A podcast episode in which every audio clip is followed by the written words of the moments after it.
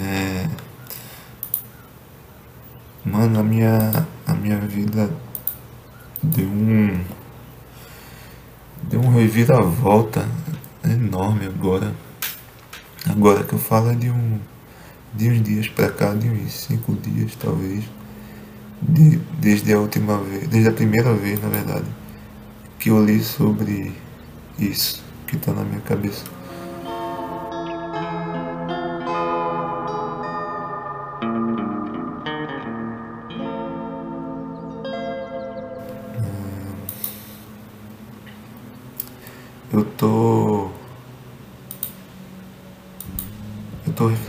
Sobre.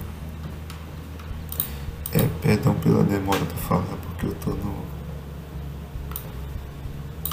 no computador olhando uma anotação aqui que vai me dar um assunto antes de falar sobre o que eu vim falar.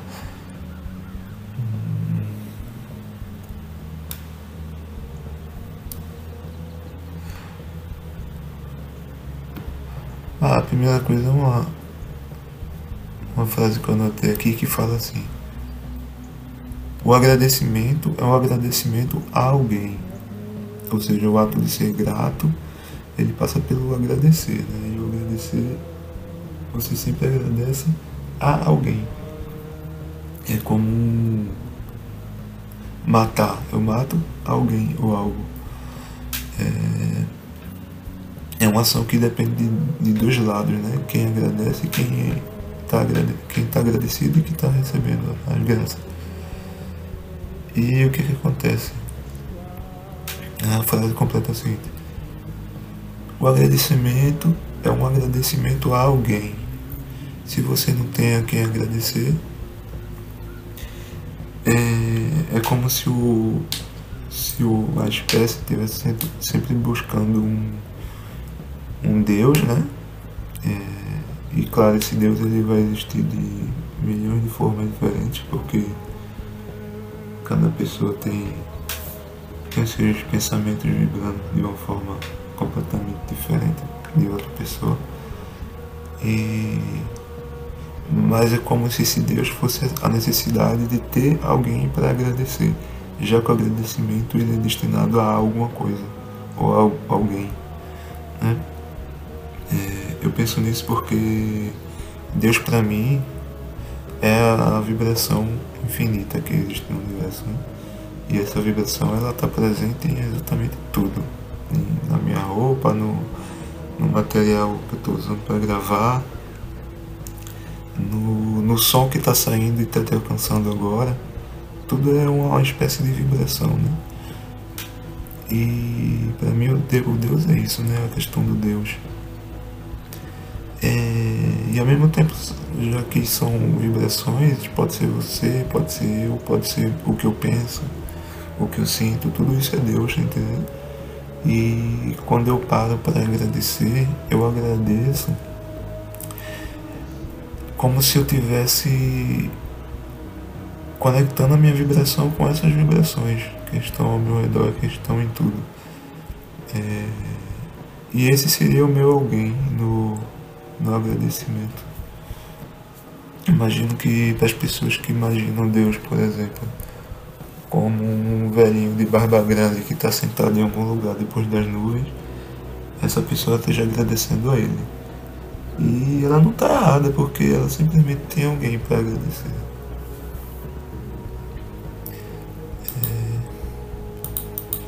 É... Enfim. Aí sem falar que eu fui ateu por um tempo, né? Não, não que eu tenha me afastado assim da do que defende o ateísmo, mas é porque o ateísmo em si não faz sentido, porque se Deus não existe, não faz sentido eu eu firmar um compromisso mesmo de que ele não existe, tá? Como se fosse querer provar. Porque eu quero provar se não existe devia ser uma coisa descartada, assim. Se opor contra algo que para você não existe, não faz sentido. Enfim, mas eu digo que deixei de ser ateu mais por isso. né, essa questão assim de não fazer sentido mesmo no ato, mas ainda concordo com a com a questão de, de do Deus que pinta, né? Porque o ateísmo ele meio que surge como uma necessidade de de provar que, o, que alguns deuses assim não fazem sentido, né? A imagem de um deus, que para mim é, são as vibrações, para outra pessoa pode ser um velhinho sentado numa cadeira acima das nuvens. E eu acredito que o ateísmo ele nasce mais como uma, uma como é a palavra que eu posso usar, como uma, uma aversão a, esse, a esses deuses específicos né, que não, talvez não faça tanto sentido. Mas quem sou eu para dizer que faz sentido ou não, né? Então. Mas o que eu vinha falar hoje não era sobre nada disso, de, de, de Deus, de energia, de, de velhinho com barba sentado em cima das nuvens. o que eu vim falar hoje era sobre uma coisa que eu li num livro chamado Autobiografia de um Yogi, que está desmantelando minha cabeça. O que acontece? É, nesse livro, o Yogi ele vai como o próprio título já diz, ele vai falando sobre a vida dele, né? E o contato dele com os mestres e tal, que ensinaram, o que ensinaram para ele. Daí eu li uma coisa muito, muito interessante que foi sobre a nossa destrutividade, né? E que me faz ver hoje, por exemplo, um mosquito que me pica, como, tipo, me faz entender o que é que o mosquito busca, né, quando está me picando picando qualquer pessoa? Um, um pernilongo mesmo que suga o seu sangue. É, o que é que ele quer naquele sangue? O que é que atrai ele?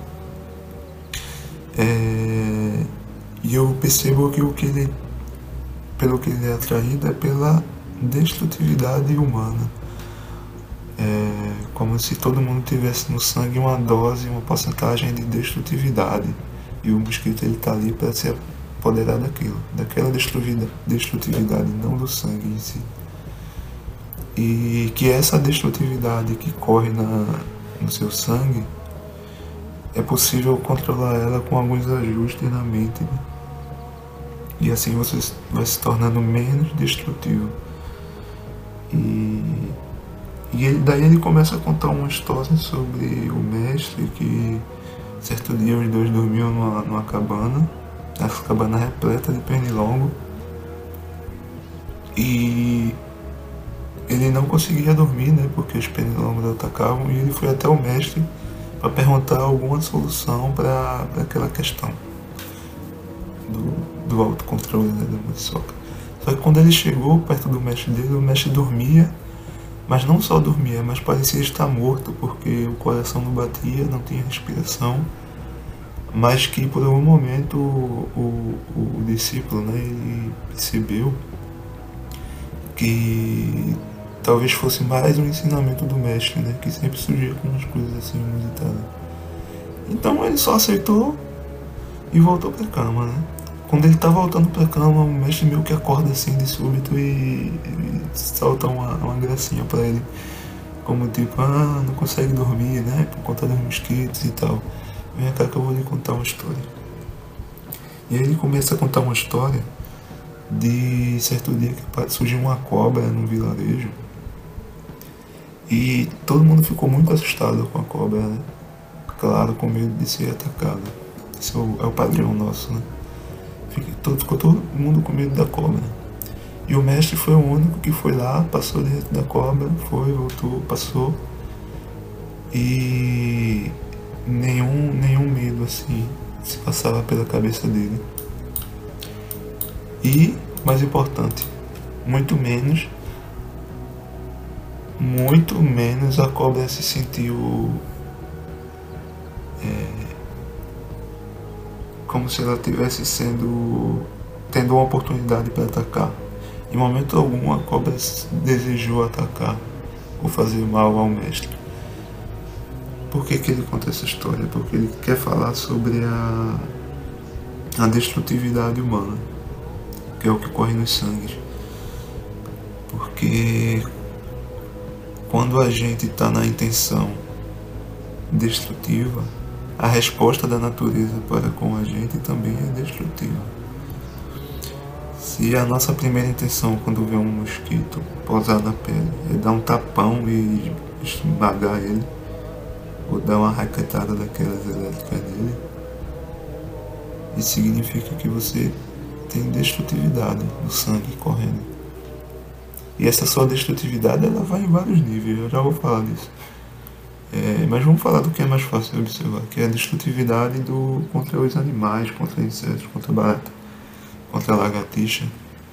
Você quer matar, você quer destruir, porque você não suporta dividir um espaço com a barata.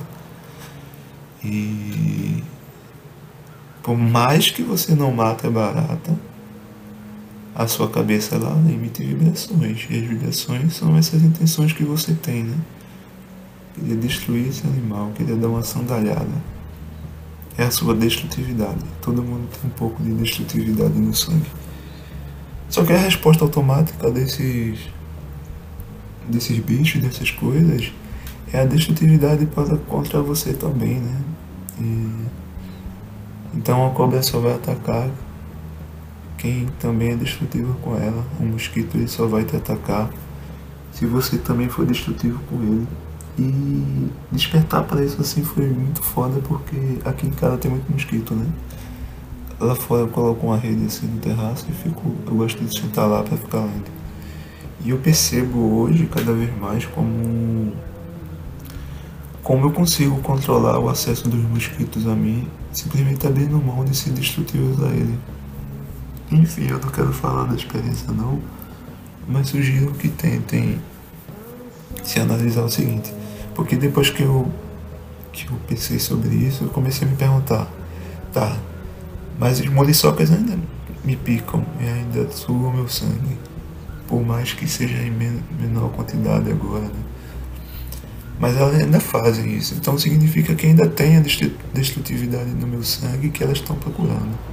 Que é o que elas querem, aliás, elas não querem sangue, elas querem se alimentar da sua destrutividade. É isso que, que as muriçocas querem, que os mosquitos, os mosquitos querem. Então eu percebi o seguinte, que se elas ainda vinham até mim, é porque eu ainda era destrutivo de alguma forma. Aí vê que louco, eu resolvi fazer uma meditação para buscar internamente o que é que eu tenho de destrutivo. E eu costumo usar a meditação da seguinte forma, eu não, não atinjo estados cósmicos, pelo menos não ainda, né? Gostaria um dia. Mas eu, eu uso a meditação para encontrar respostas que para perguntas que eu não tenho a resposta imediatamente. Como por exemplo, coisas pequenas, tipo, eu quero saber, hoje eu tô, é minha folga, eu quero almoçar fora ou vou almoçar em casa. Então eu consigo usar a meditação para chegar numa resposta mais mais, mais sincera né, com o que precisa ser feito e com o que eu quero que seja feito. É, então a meditação é mais para procurar uma resposta, não para atingir um estado cósmico assim, de conexão com, com o universo. Por mais que isso acabe acontecendo também, acabe acontecendo como consequência. Então eu fiz uma meditação para encontrar respostas dentro de mim em quais áreas da minha eu estou sendo destrutivo comigo mesmo, com outras pessoas, com as coisas. E aí eu comecei a encontrar um milhão de respostas, e entre elas eu vou citar algumas. É, eu estava sendo destrutivo com, primeiramente com os mosquitos, que eu ainda matava, mosquitos. mosquitos. Eu estava sendo destrutivo comigo mesmo, quando eu ponho açúcar no café quando eu como uma torta de chocolate, quando eu, mesmo que por um segundo, sinto raiva, eu estou sendo destrutivo comigo mesmo. A destrutividade está sendo gerada e está correndo pelo meu sangue. É, eu sou destrutivo quando eu piso numa grama e meio que destruo uma vida que ali existia. Eu sou destrutivo quando eu quebro um galho de uma árvore, eu sou destrutivo quando tiro um animal do lugar dele e aprisiono numa gaiola. Eu sou destrutivo de um milhão de formas diferentes. E todas essas formas de destrutividade elas podem ser controladas. Seria o ajuste na mente, né? é, você pode evitar pelo menos grande parte disso, né? Porque se a gente caminha por uma rua, a gente não está consciente de, das formigas que estão debaixo dos nossos pés, né? A gente mata elas meio que inconscientemente. Mas muita coisa dá para regular. E eu acredito também, inclusive, que é por isso que os monges, aquela galera assim mais pirada nisso, eles andam tão devagar, né? Afinal de contas, existem vidas debaixo dos nossos pés.